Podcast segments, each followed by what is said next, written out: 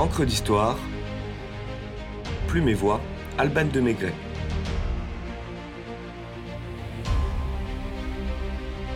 Alexandrie, Belle Rock, Chassiron. Appel de phare.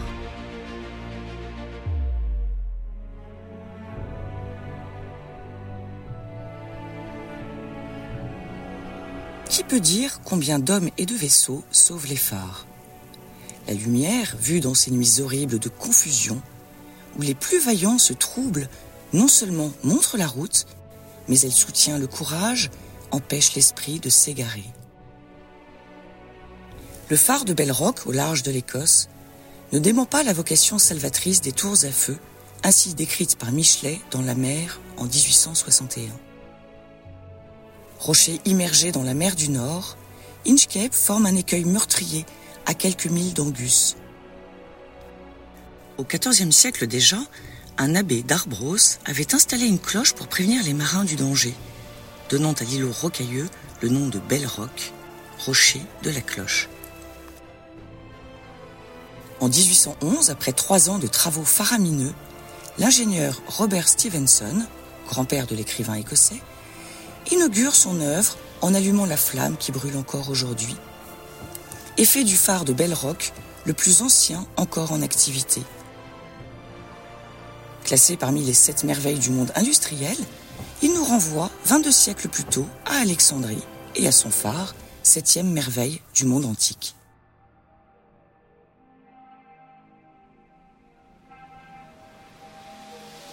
Chef-d'œuvre de l'Égypte hellénistique au IIIe siècle avant Jésus-Christ, le phare d'Alexandrie tire son nom de l'île de Pharos, sur laquelle il a été érigé sur ordre de Ptolémée Ier. Sans aucun doute le plus remarquable et le plus connu, il n'est pourtant pas le premier. Durant l'Antiquité, la mer assure presque exclusivement l'essor tant politique qu'économique des civilisations. Les navires trouvent dans les amers, naturels comme l'Etna ou le mont Athos, ou artificiels comme le temple de Poséidon au sommet du cap Sounion, des balises efficaces pour la navigation à vue. Pourtant, cette signalisation maritime n'est pas suffisante la nuit, et nos ancêtres, rendus amers par les trop fréquents naufrages, imaginent de construire des tours lumineuses. Si très peu ont survécu aux ravages du temps, la fameuse table de Pettinger, datant du XIIe siècle, atteste l'existence de nombreux fanaux antiques. La tour Sigée dans les Lespons, les tours d'Hercule à la Corogne, celle d'Hannibal en Andalousie, le phare de Leptis Magna près de Tripoli, les phares de Délos ou de Tassos en Grèce, d'Ostie, de Capri ou de Messine en Italie, la tour d'Ordre à Boulogne-sur-Mer, celle de Léandre en face de Byzance. Les phares avant le phare s'appellent donc des tours. Les phares après le phare s'appellent donc des phares, faisant de l'édifice ptolémaïque le phare-phare. En somme, ce n'est qu'une question d'appel de phare.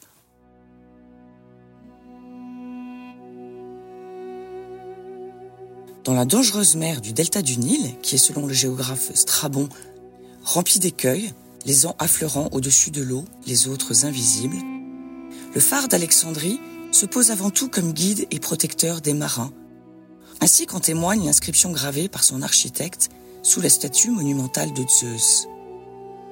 Sostatros fils de Dexiphanès de Cnide, a dédié ce monument au dieu sauveur pour le salut des navigateurs. Mais il est bien plus que cela.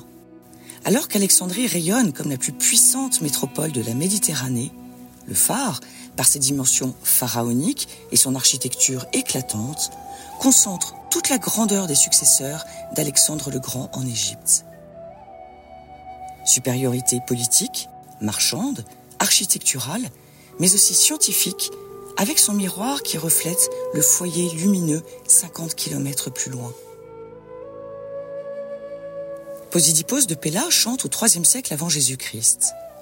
La nuit, bien vite, au milieu des vagues, le marin apercevra le grand feu qui au sommet brûle et pourra courir droit sur la corne du tauros. Et qui navigue dans ces parages ne saurait manquer, ô Protée, d'atteindre Zeus Sauveur. En France, c'est surtout à partir du XVIIe siècle que l'on édifie des phares, tant pour répondre au développement de la marine marchande que pour baliser les ports militaires.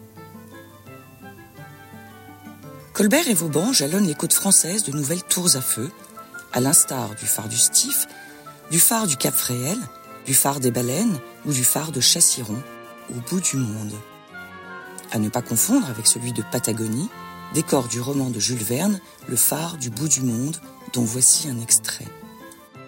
Vois-tu, garçon, depuis 40 ans, j'ai un peu couru toutes les mers de l'ancien et du nouveau continent. Mousse, novice, matelot, maître. Et bien maintenant qu'est venu l'âge de la retraite, je ne pouvais désirer mieux que d'être le gardien d'un phare. Et quel phare? Le phare du bout du monde.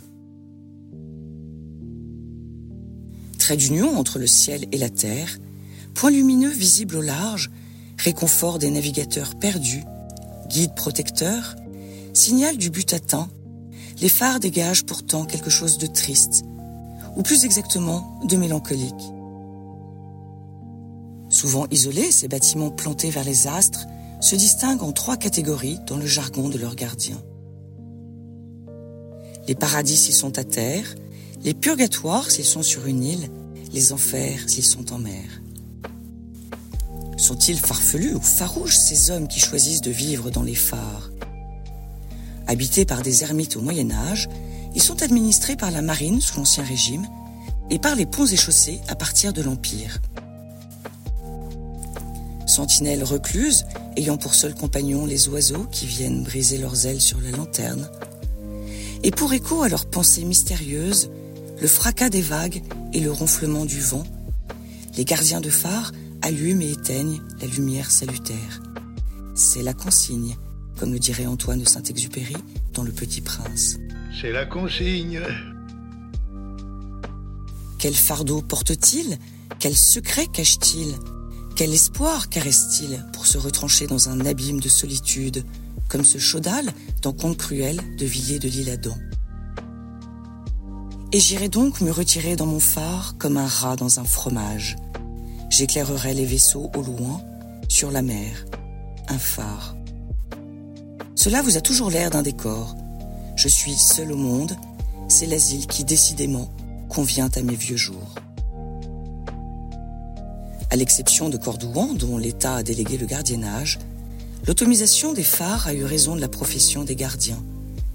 Les derniers ont quitté, non sans mélancolie, leur abri, laissant libre cours à notre rêverie sur la vie énigmatique et bienveillante des veilleurs de la mer.